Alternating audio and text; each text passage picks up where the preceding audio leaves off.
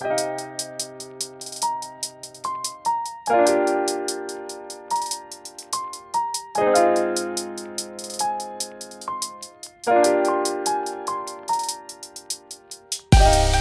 迎收听跳岛 FM，这是一份可以用耳朵收听的文学杂志。在这里，你将听到关于文学的一切，以及更多。用轻盈的声音装载有重量的语言，用鲜活的讲述赋予生活叙事的形状。和我们一起从一本书到下一本书，听见文学，阅读生活。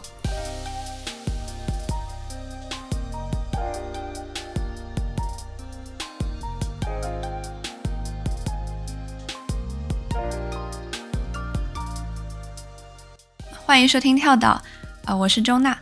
今天的来宾是小说家林兆，我们都特别高兴能请他来上岛。首先要恭喜林兆的小说《潮汐图》入选今年宝珀文学奖的短名单。嗯，简单介绍一下《潮汐图》呢，它就是发生在十九世纪，围绕着一只虚构的雌性巨蛙展开，然后跟随它从广州到澳门，然后再到西方世界欧陆帝国。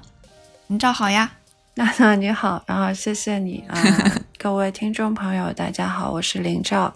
有评论者会就把你的语言风格称为林氏修辞，嗯，我其实就就第一次读到，就是翻开你的书，就会觉得非常非常惊艳。像《潮汐图》里这个巨蛙叙述者，他一开嗓就非常非常有辨识度，一开嗓他就说我是虚构之物，我不讲人物，因为我根本不是人，然后。我会说水上话、省城话和比皮青英英文好得多的英文。就我非常喜欢这个开头，因为它就是长短顿挫非常的明晰，然后有其实很多短句嘛。我觉得句子越短就越有权威，就是声音就非常的笃定和自信。我就蛮想蛮好奇你是怎么找到这个声音，或者说这个声音是怎么找到你的。然后在修改的过程中，这个小说的开头有没有经历什么样的变化呀？嗯，这个就现在这个开头确实是，呃，其实我整个小说写到中段我才找到的。我前面的开头，最开始的开头不是这样子，呃，然后我也很开心你能用“笃定”这个词，因为我大概也是这样的感觉，就是当他。呃，就各种各样的声音，或者说开头吧，就是我打个比方，它有点像，可能有一百根线，然后它是平行排列的，每一根线之间啊，可能它的距离只有一毫米，它们就排列在这里，然后我就得一直试，就一根根试，一根根试，一直试到它只有一根是对的，我只有试到那根的时候，那根线会。突然亮起来，然后它可能会叮一声亮起来。我接下来我就得一直保持，让我自己保持在这根亮的、发亮的、一直在叮叮作响的这个线上。所以那个我这个第一人称，以及他一上来就说我是谁的时候，的这种的这个开头，我找到他的时候，我的感觉就是，那我就不要那么多废话了，因为我的小说已经进行到了中段。就他是蛙，或者说我自己是蛙，这个事情就被我已经认为是事实。我已经是一只蛙很久了，就可能一一年多。然后，嗯，他会，我会有个问题，就是我怎么让你知道我是一个蛙呢？就他，我有很多的方式，我可以比较间接的，我可以比较闪躲的。可是你到了，你做蛙已经做了一年了之后，你觉得你会觉得有一天你觉得。算了，我就是直接一点，呃，因为因为它不单只包含了一些信息，它还包含了一种一种腔调，一种一种态度。然后当我找到了这个开头之后，它放在那里之后，我甚至可以沿着它把我已经写的一些东西全部都把它修改整，就全部都调到那根呃亮的线上。是，然后你就觉得一切都非常对，然后就可以继续沿着它写下去，然后。就，你就是直直到那个时候，你才知道什么是对的，其他的可能都是跑调、走音干嘛的。对，我觉得就是那种愉悦感，读到的时候就能感受到这个叙述者对自己是如此的舒，就是舒适自在，然后也不太在乎外界的人听了之后会是什么反应，就是非常的舒服的一个态度。就像你说的，就是腔调不仅是腔调，同时也是态度。嗯，对，因为我呃，包括在找到第一人称是蛙这个这个角色，也也是花了很长的时间。里面有个角色叫河巴浪，河巴浪就写作河巴浪。那巴浪是一种鱼的名字，它啊有一个学名。然后如果现在在呃，广州、深圳的鱼市场里面，有的时候它会被叫为称作池鱼，有的时候会被称为巴浪。巴浪是其实潮州话，但是可能很早就呃，这个潮汕话就跑到了这个粤语系里面，然后广广州、深圳这一带的啊粤语的群体，它也可以接受用。巴浪鱼作为这种鱼的一个一个俗名，所以如果我们去市场，我们说要买巴浪鱼，它那个呃，他可能也是知道的。所以呃，那这这这些都是水上人他们的起名字的逻辑。嗯，我自己读这本书的时候，我就感觉，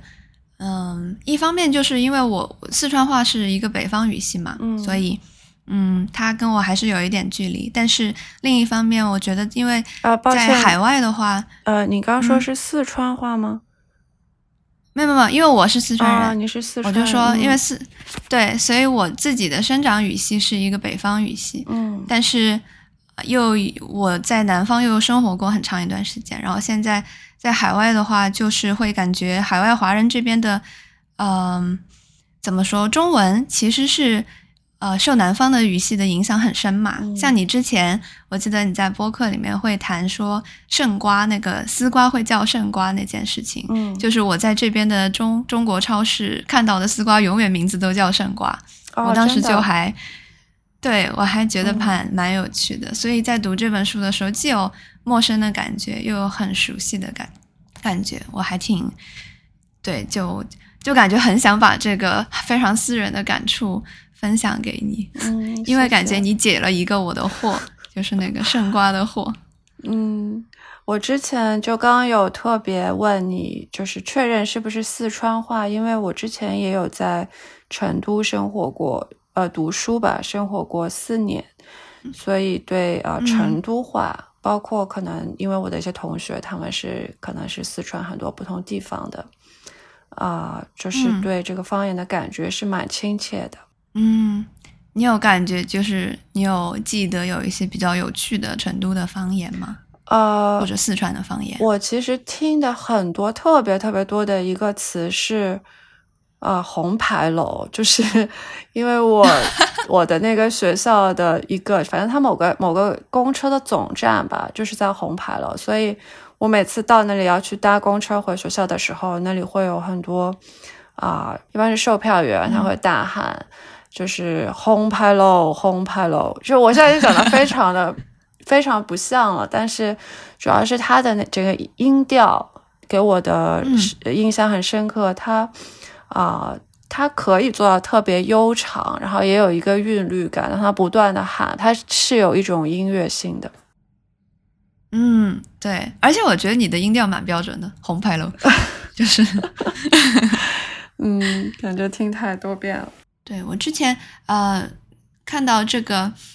那个博物学者 H 为为蛙分门别类，然后找到那个学名啊，我都不知道怎么念啊，就是是这不用念了，因为它它是一个用它的这些拉丁词根去造的一个词，所以是就就不要去念它了吧。我感觉怪怪的，嗯，你在取的时候有一种 J.K. 罗琳式的 那种快乐。那也得是因为就是这个词语或者说语言本身，他们这种词根啊、词缀这些关系，它其实是可以像拼图一样。你当时在呃小说里面写到说，这个名字像一束光，把蛙永恒的区别于仍然隐匿的万物。就一方面觉得这种命名是。怎么说是是异化的？是蛙自己是觉得它是一个身外之物，它要花二十天才能学会自己的学名的发音。但另一方面，准确命名又是我们认识世界、描述世界的一种方式。从语言到文学到科学，他们的诞生和演化都和这种命名的渴望和冲动密不可分。我就很好奇，你是怎么看待这种悖论的呢？嗯，就是刚刚我们说，就人类认识世界和描述世界是这样的方式，可是我们没有把这个是我们知道的，但我们没有办法知道的是其他的物种或者其他的一个什么个体，就一一种鸟里面的某一只鸟。他是怎么样以他们自己的方式或者他们自己的程度去参与这个世界，对，就来来介入我们这个世界，甚至他们是不是也改造了世界？就是啊，如果我们是一群蚂蚁，我们知道蚂蚁会搭那种蚂蚁窝，其实非常壮观。它是一种，其实是一种建筑，就是它是，你知道它是有那种造型的。那蚂蚁会不会认为？他们改造了他们的生活的环境，因为如果你你局部的看那块沙地、那块沙土，包括地底的这些隧道、一层两层的楼，然后各种的房间，那一块小小的土地确实被改造成了一种啊，包含了地下室、隧道和呃楼层和这个这个。呃，陆地的地面的这个有高度的楼层的这样一大套建筑物，那这蚂蚁会怎么想？他们会觉得自己还还蛮好的嘛？就是就是我们不知道。然后包括我们人类，我们很很努力，很辛苦，我们可以我们可以登月了，我们的足迹遍布，人类的足迹抵达了月球。那那人类身上的这些寄生虫。这些啊菌群，他们其实也抵达了地月球，嗯，但他们不用做我们人类的那些辛苦努力，他们也要辛苦努力。他们辛苦努力的啊方面方向是，他们怎么样努力的活在人类的体内，他们可能要对抗啊各种抗生素、各种药、各种现代医学，就是他们要要去。对付这个东西，他们要活，继续活下来。包括他们有没有，他们的世界是不是就是我们的呃呃肠胃，我们的黑乎乎的这个腹腔？那 他们对我们的腹腔进行了什么样的改？这个我不知道。就是嗯，有有一个说法叫一个观念叫人则宇宙，它意思是说宇宙按照我们我们。自称为智慧生物了，我们按照我们理解的这种方式呈现给我们，但那个到底是一个主观的宇宙，一个主观的面目，还是它真的那么客观呢？它可能不是那么客观。就是说，在菌群、寄生虫或者蚂蚁的世界里，这这个世界不是这样的，就是是他们那样的，他们也认为他们在改造世界，这个是有可能的。嗯，很多年前我可能会。认为人类和自然是对立的，嗯，可是我呃，特别是潮汐图写完，我现在的想法就是有蛮大的变化。我没有认为人类和自然那么对立，我认为人类它始终还是自然的一个部分，就它没有那么特别。嗯嗯，我刚才听你在说，我就在想，其实。我们老是说叙事里面有全知全能视角，其实人类想象出来的，人类同样同样是一个有限的一个视角，和蛙，嗯，有区别，但是其实二者都是有各自的各自的限制。就像你你之前，我就在读蛙读潮汐图的时候，就觉得蛙它的确它有它。自己的生理的限制，所以他虽然会看、会听、会生吞，但是没有办法进入更广阔的一个人类社会嘛。所以很多重要事件，要不然是以非人的一个角视角呈现，要不然就是以有限的视角呈现。像那个写 H 从失事到去世，还有西班牙流感，嗯，都是这种有限的，或者说借助他人的视角来呈现。我就还蛮好奇，就是你觉得，嗯，蛙要是有叙事学，或者说其他动物的叙事学，他们会是什么样子的呢？尤其是你在，嗯，相当于你附身了，呃这只蛙之后，你觉得它的叙事和人类的叙事有区别吗？嗯，我觉得你提到的受限是很重要的，就是它很重要，它又很必要，而且它根本就不可避免的，嗯因为所有生命的真实的状态就是受限。对，然后，当我们在在讲小说的时候，第一人称是天然受限的一种视角，我们不会去做一个全知全能的角色，因为它不那么真实。嗯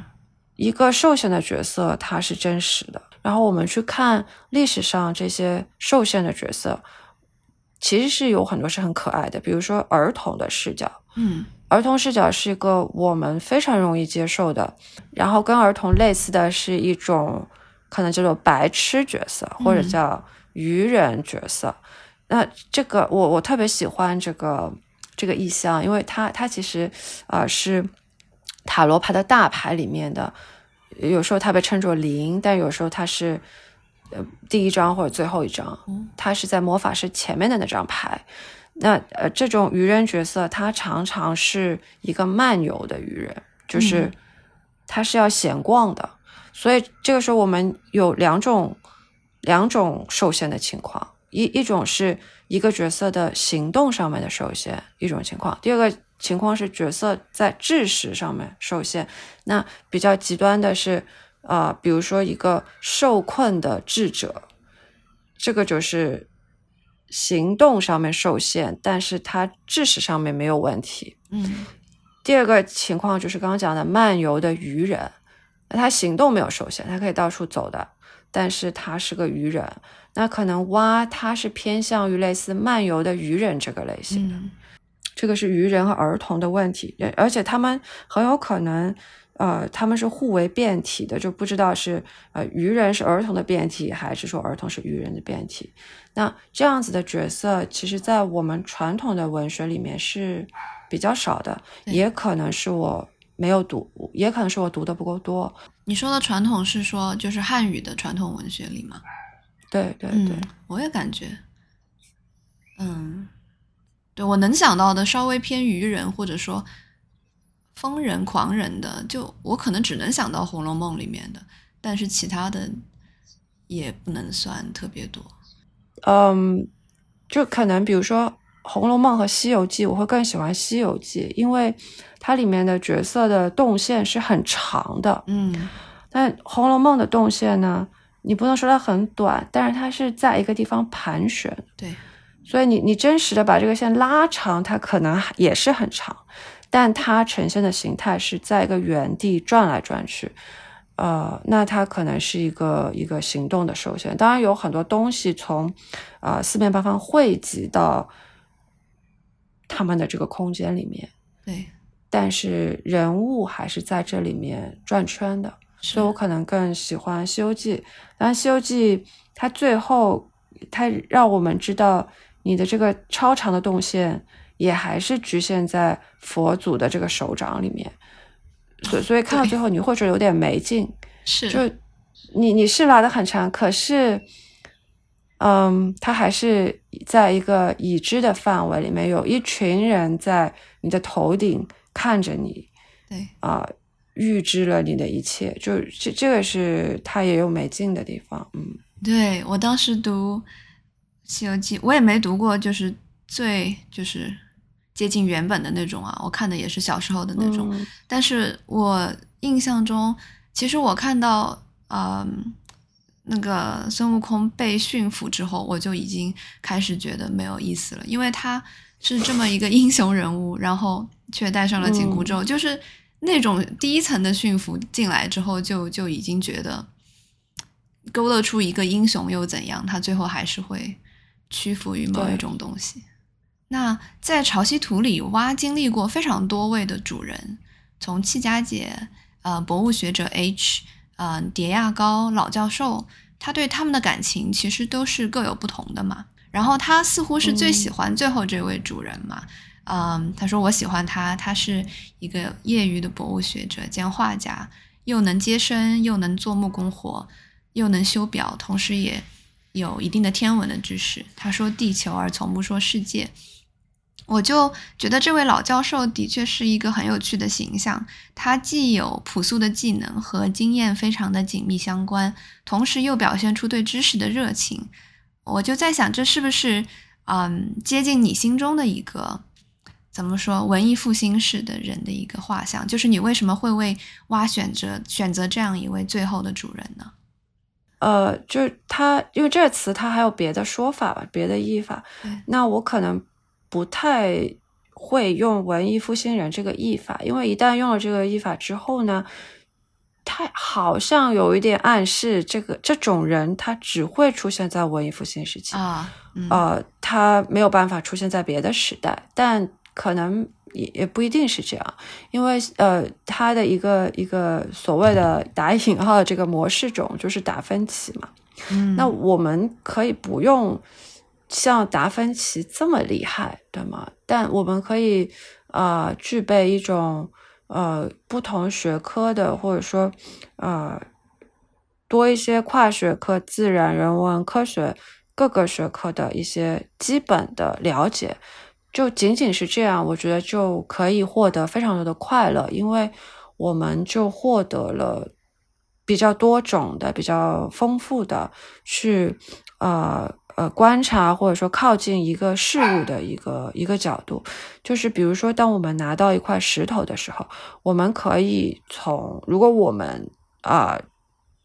假如你翻译成通才或通识，或者它的那个，嗯，一个模仿那个呃分类学的二分。这个二分法的这个写法，这个格式的那个说法，它的总价词是一个 universal，但它它是拉丁文，不懂念念英文念法。就是这个东西是一个拿到一块石头，我们如果一个环绕性的一个角度去去接近它，包括我们如果了解了一些。简单的或入门的知识，我们从地质学的、历史的、美学的，甚至经济学的，或者化学的、物理的、语言学的，或这个石石头的词源学，就是各种各样的这些角度去接近它，我们就可以得到那个智性的快乐。而这个初步的、简单的智性的快乐，它会推动我们去了解更多，就我们不会在一个很吃力的一种，呃，或者要逼迫自己的。这样的一种状态下，而而是一种非常自发的快乐的状态下，我们想要去获得更多。嗯，我觉得现在关于自然博物的书引进的也特别多。对，现在就感觉是大家似乎是在慢慢的学会说地球而不说世界。我其实，嗯，当你用这种说法来形容老教授的时候，我就觉得很有趣。你觉得这两种人的区别在哪里呢？呃，这这个其实是一个择词问题，就他跟呃说话人他的一个一个知识背景可能相关。那如果真实真实情况、真实世界里面有一个人，他真的从来只说 地球不说世界的话，那我可能会认为他是不是一个特别硬核的一个。啊，地球科学的一个一个爱好者或者呃从从业者这样子，嗯啊，但是嗯，最理想的情况当然是我们又说地球又说世界，甚至我们我们还说一些别的啊，我们甚至用外语说，用不同的外语说这个词，这这个当然是最理想的情况，因为这意味着我们的啊词库是是。比较比较宽阔，或者说比较丰富的，然后呃，就讲到这个词库这个问题，像有一些作者，他是我们会说他可能是啊名词型的作者，嗯，然后有一些作者他是动词型的，然后也有形容词型的。当然，形容词型的作者好像看到。啊，对他们的评价都不高，可是我觉得都挺好的。就一个形容词型的作 业也挺好的。形容词型的，比如说有谁呀？啊，我觉得纳博科夫算是一个形容词型的，他的名词也蛮多的，形容词也蛮多的。他的形容词的那个词汇量真的是非常大，而且它的用词也很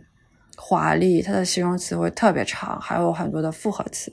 嗯，就它是呃一个蛮形容词性的。然后还有，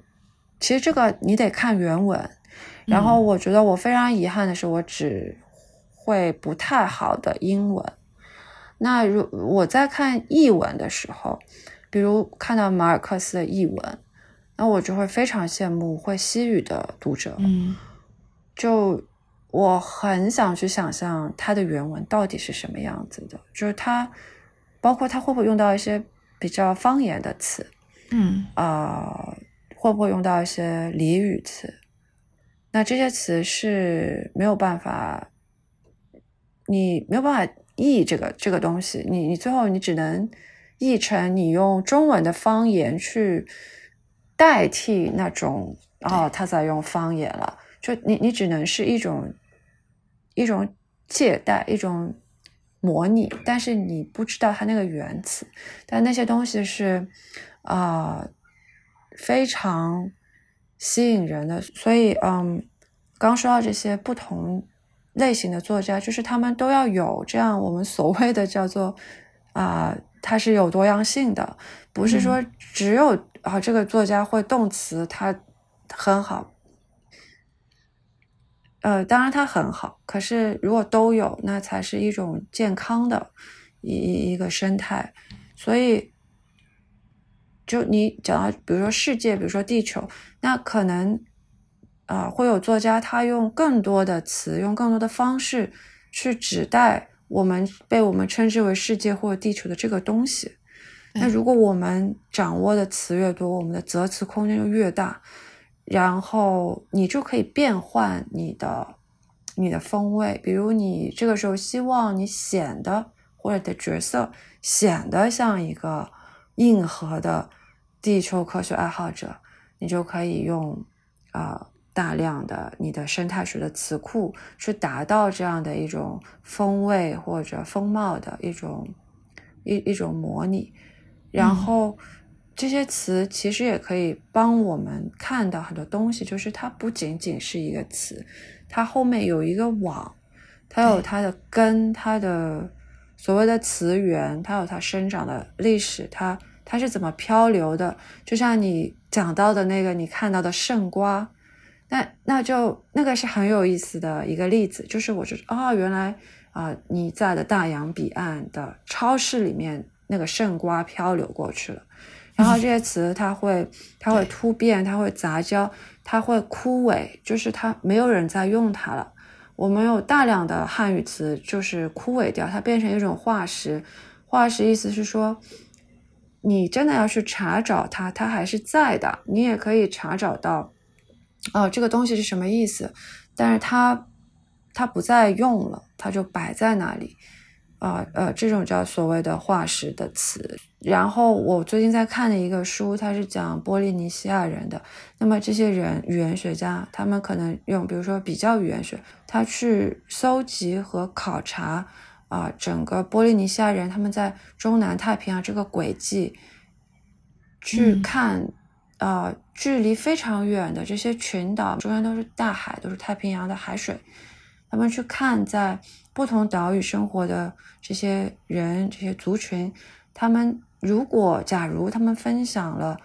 同一个神的名称，或者是同一个植物的名称，如果他们之间有这样子的啊、分享一种共享，那这种共享是如何成立的？他们的啊、移动的轨迹是怎么样的？等等，就是词语就可以帮助呃我们去去了解这些，获得这些信息，去建立一个啊、可能是属于这些人群的一种叙事等等。呃，所以这个是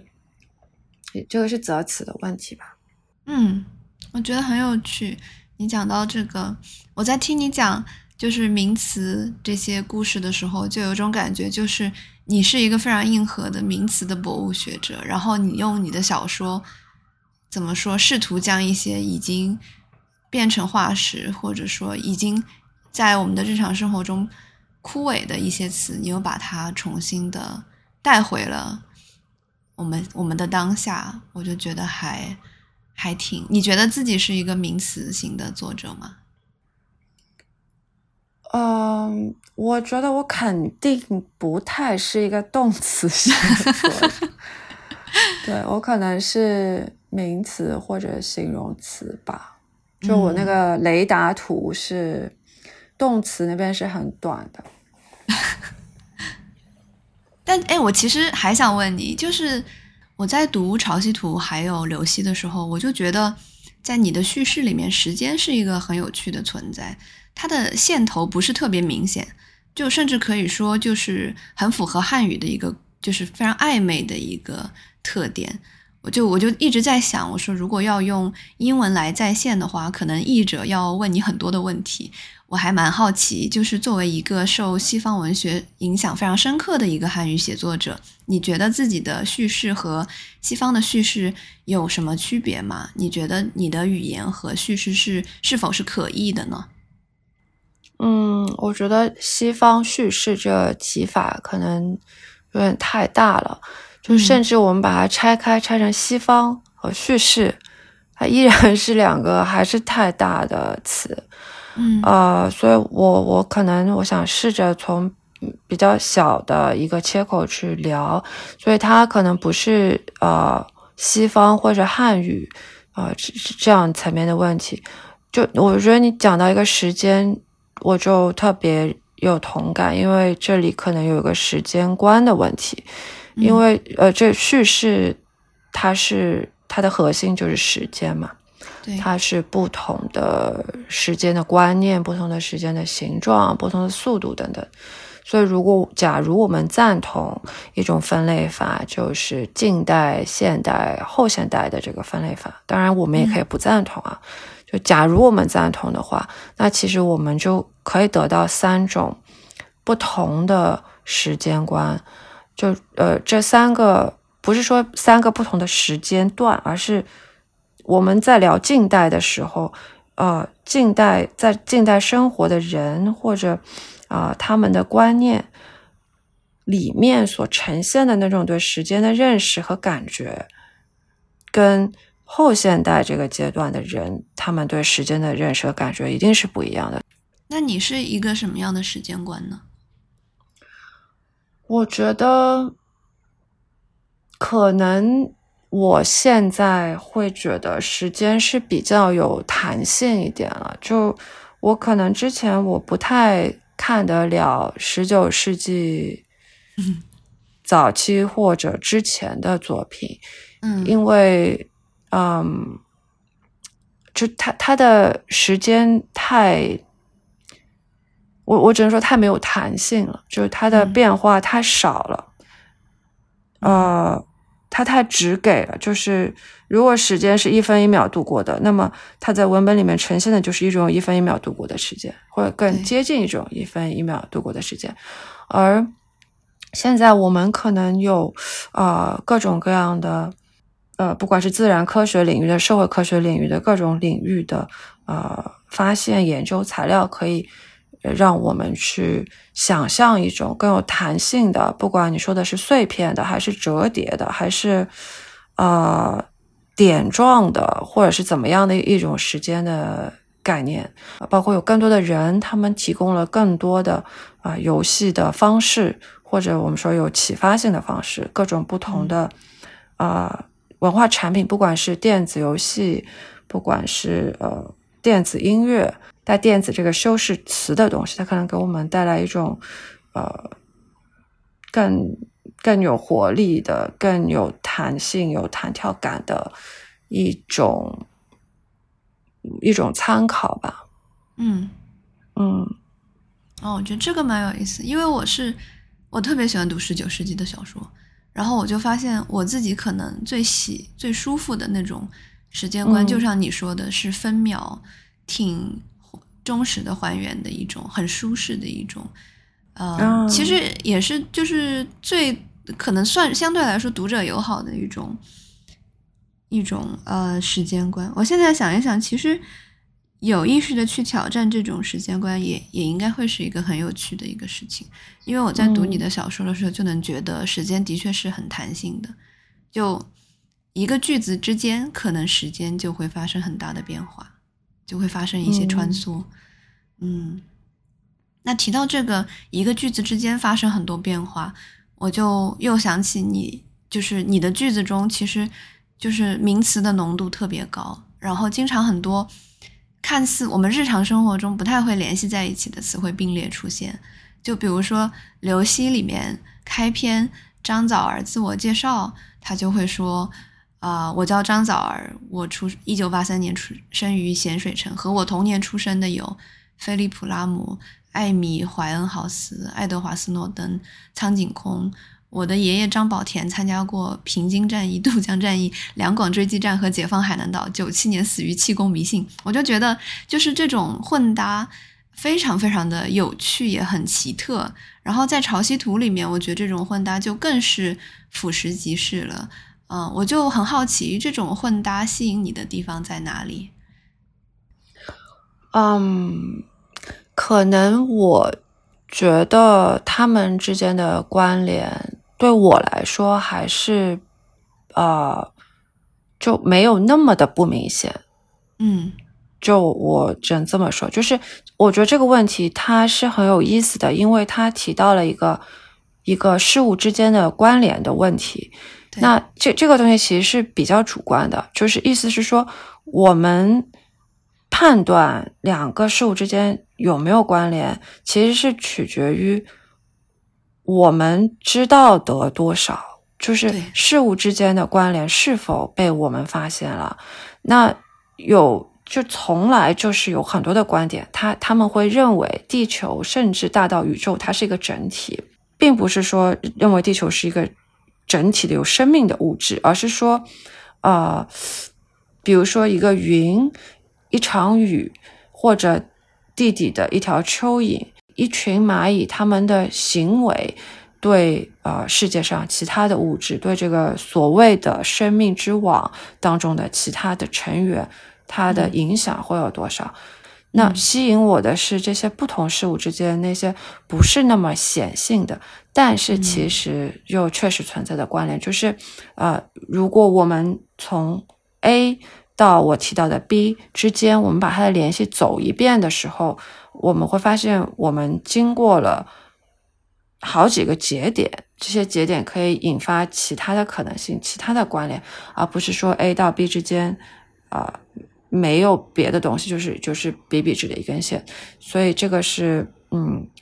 呃我我自己感兴趣的地方，就是找到那些有潜力可以发展出多一点线索或者多一点小网的的那些事物，然后把它们放在一起。嗯，我觉得你说的特别有意思，尤其是你刚才提到点到点之间的这个距离，我感觉就是在读你的句子的时候，有的时候，因为你发现了那种隐秘的联系，相当于你就建立了一个快速通道，所以在读这些词，在词和词之间跳跃的时候，有一种非常强烈的速度感，就是它是在，如果我们在日常生活中可能从。人到坏血病之间是需要一定距离的，但是在你的句子里面，它可能就会并列出现，然后这种强烈的速度感其实会迫使人加快思考的速度，然后试图跟上你。我就觉得这个还挺有趣的，就是是很有你的句子很有魅力的一点吧。嗯，谢谢你的表扬。嗯，但是我觉得就是在读你的进入你的这个文学世界的时候，首当其冲的感觉还是就是和水有密不可分的一个联系。在读你的上一本小说《流溪》的时候，嗯，少女张枣儿她就说过，咸水城不缺海水，连带那些和咸水城相关的记忆也是浸泡在海里。然后在《潮汐图》里，这个主人公巨蛙对珠江有非常浓厚的感情。他说：“我怕茫茫珠江，又爱又怕。我怕它太长，太长飘渺，不知所往。我怕它不够长，所以天地不够远，不够新。就你之前提过，你的成长过程中是先在大海里学会游泳的嘛？然后去年甚至还学会了开帆船。我就蛮想问问你，就是水对于你的魅力在哪里呀？呃，我觉得，直到我现在会觉得，我们去理解水的角度是有很多的。当然，人们会把这些角度，他们会有各种各样的名称去称呼这些角度，但其实他们大体上都是不同的角度和不同的方法。比如说，我们有呃诗学的方法，我们有美学的，我们有神话学的，甚至心理学的。然后有历史的、地理学的、人文地理学的，我们有生态学的，甚至是物理学的。哦，它有各种各样的形态、各种各样的规模，包括我们天上的云，到你刚刚提到的海，甚至是我们做饭的时候电饭锅的蒸汽，包括我们流汗、我们哭泣、我们的血液，就是。包括这些来自我们身体的这些水的形式，然后像我刚刚讲到汗水、泪水和血的时候，这些名词其实它已经啊，就是它已经带上了某一种感情色彩。就是我讲出来的时候，我们是觉得他们是有感情的，可是它又是啊水的一种形式。然后我就很喜欢啊。这个希腊的神，他他这个普洛透斯，就是他这个人格化的这个形象，是我很喜欢的一个形象。我觉得他他要讲的就是水的这种多变的面貌。然后，当然我刚刚说的上述这些，我们也可以都不要，我们就是用我们自己的天然的、天生的这些感官，就你只要站在水边，或你进入到水里，你就可以。一定是有体会和体验的，然后甚至我们在很早的时候，我们就懂得移情。除了我们自身的这个体会，我们还要会去想到，哎，那水里面的鱼是怎么想？就是我们想要知道鱼之乐是怎么样，它是一个什么感觉？虽然我们永远没有办法真正的想象得到、体会得到，可是我们会做这样的一个移情的想象。我们甚至要去想。水在水里面是什么感觉？就是水它的快乐是什么？如果它在一个更大的水中，等等，就是这些是啊，作为人类可以可以发散出来的一一些想法。包括如果我们去进行啊水里面的活动的时候，不管我们是游泳还是划船、冲浪等等各种各样的水上活动，你有的时候。你做的蛮好的时候，你会哎，你有一点信心了。可是某一天你做的不好，你好像暂时的就有一点败下阵来。就是我们个体在应对或者说跟这个水或巨大的水或水里面的能量去互动的时候，嗯，我们是啊有这样一个自我感知前进还是放弃的这样一种体验和过程。所以当有一部分人他们通过不断的努力。可以在啊跟水的这些互动里面建立起相对比较坚定的信心和信念的时候，他们这部分人就变成了一种远行者，他们就把水当成了一种道路，他们就离开我们了，就是顺着水走远了。所以这个是水给我们提供的非常多的可能性，而且它是啊，我觉得是很难穷尽的。它就会带给我一种，不管是感受上面还是智性上面的一这样的一种一种快乐。那如果回到我怎么样把这种快乐放回到小说里面，如果我希望我的读者可以感受到这种快乐的时候，那小说它的特性可能是更偏向呃叙事的，然后它可能应该提供更多的。具体的细节的以及关乎个体的情感和感受的，它比较是偏向个体，而不那么是集体的。它可以是集体，可是可能，呃，在我的例子里面，它更偏向个体一点，以及最重要的一点，它是虚构的。所以，呃，上面这些倾向也是，不管是写水也好，写什么都好，它是小说区别于其他的角度，可以一直。持续的存在到今天的的一些原因吧。嗯嗯，对我感觉就是你之前讲到这个水，在小说里面的时候，我就感觉小说水在你的这本《潮汐图》里面，它其实就首先是提供了背景上的一种就是水汽蒸腾感，然后完了之后，它同时还有它既是孕育这个主人公呃这个雌性巨蛙的地方，同时也是带着它嗯、呃走向远方的一个存在，就的确在小说里，它其实也是有机的和叙事融合在了一起，然后带着这个人物嗯、远行。嗯，那那一方面，我觉得你的写作就非常扎根当地的语言和历史土壤，有很强的一个在地性。另外一方面，我又觉得小说中的人物，无论是蛙也好，还是他的好友画师冯喜也好，都表现出对远方的一个强烈的向往。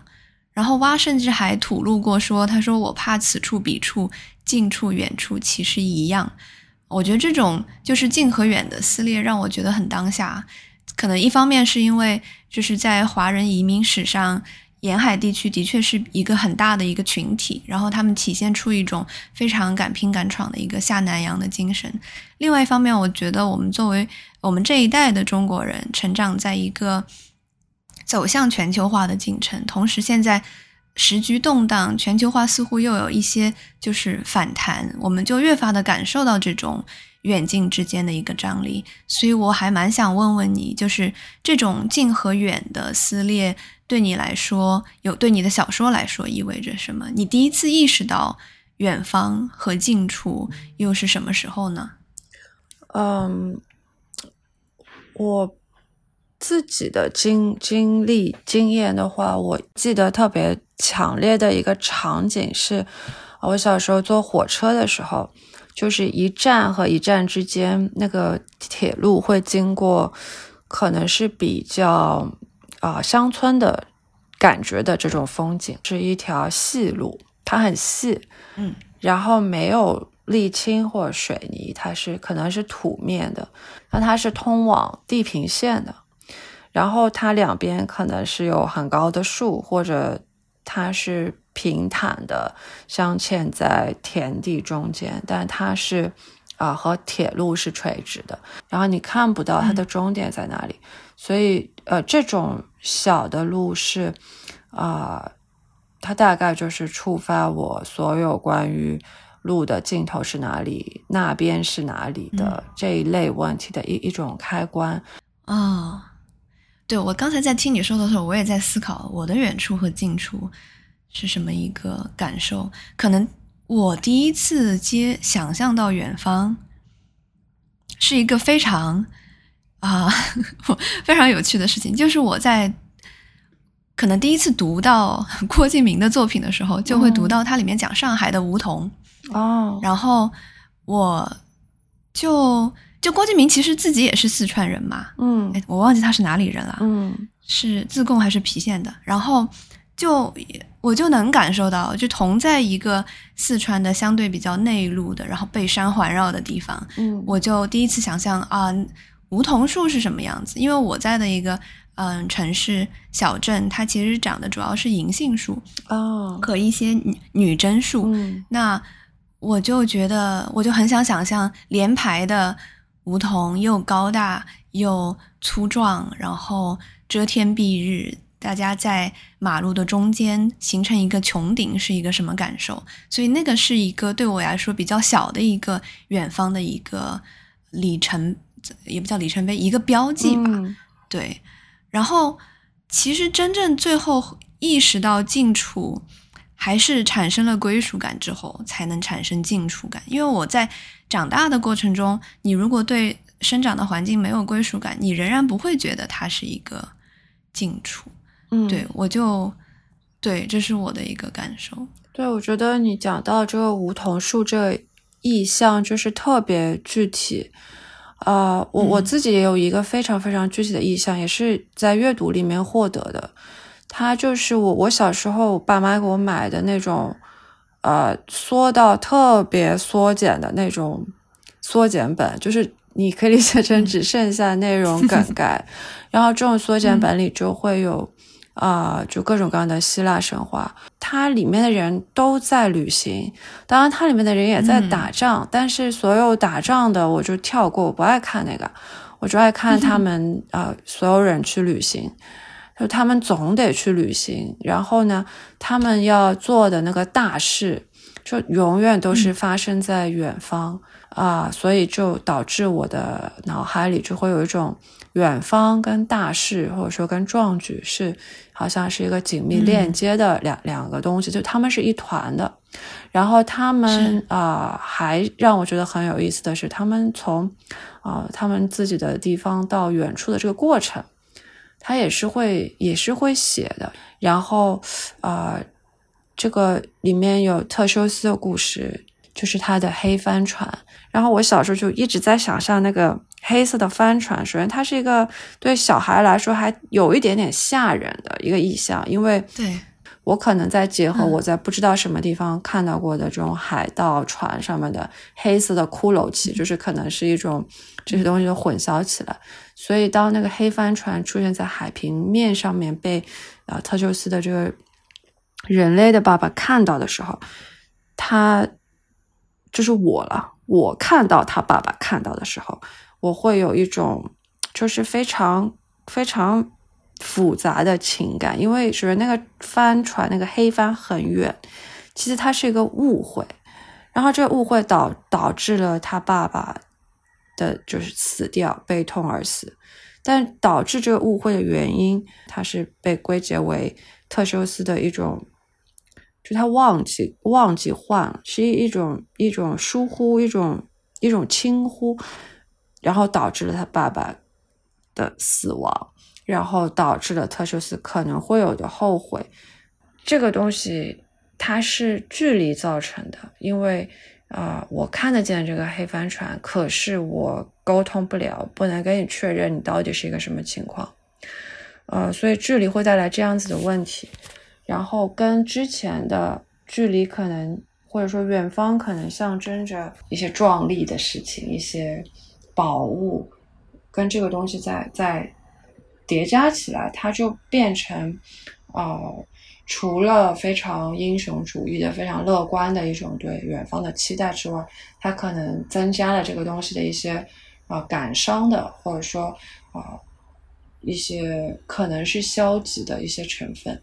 就让它变得比较多面。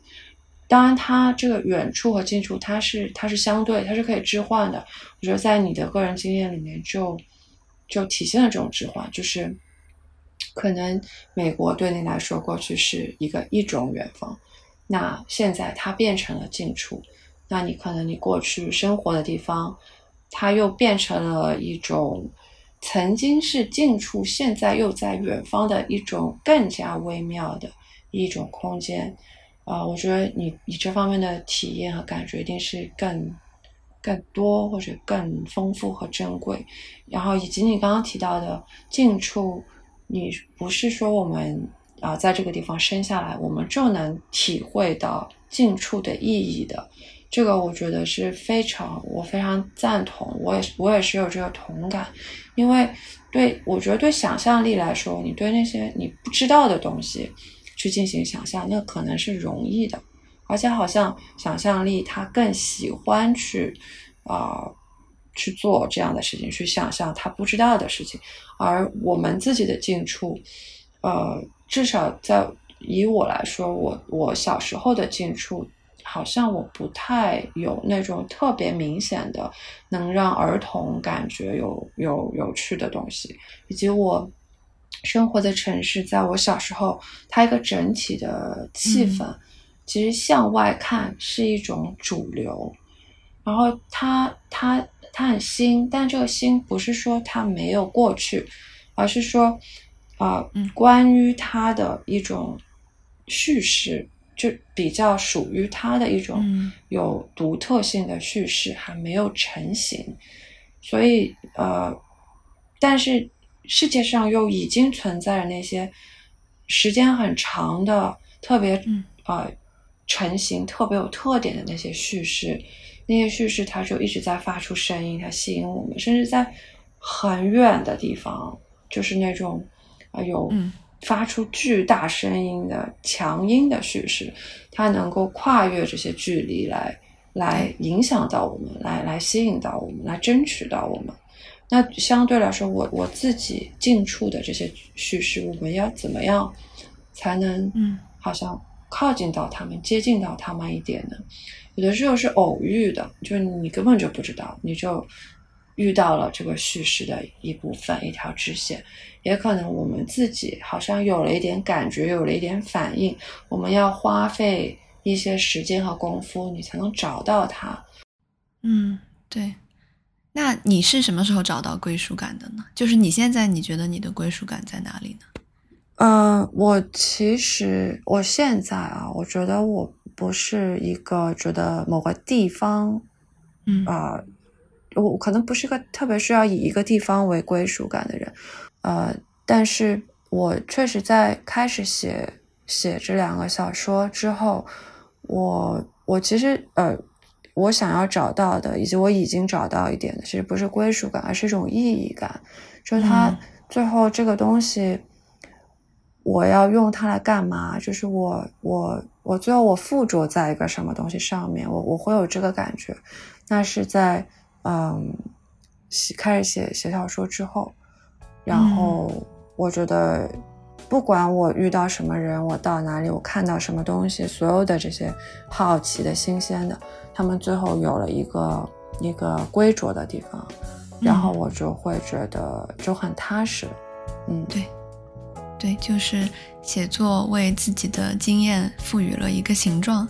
或者说一个容器。对，对的。我觉得刚才林照也已经分享了蛮多你最近在读的书的。嗯，嗯。你还有什么就是在读的书可以跟大家分享吗？嗯，我另一个正在读的是《瘟疫之夜》，然后也是呃收到没多久，还没有没有读到可以聊什么的 地步。我好像最近有看到过，它是讲什么的呀？它是讲瘟疫的。嗯，好的，非常有帮助。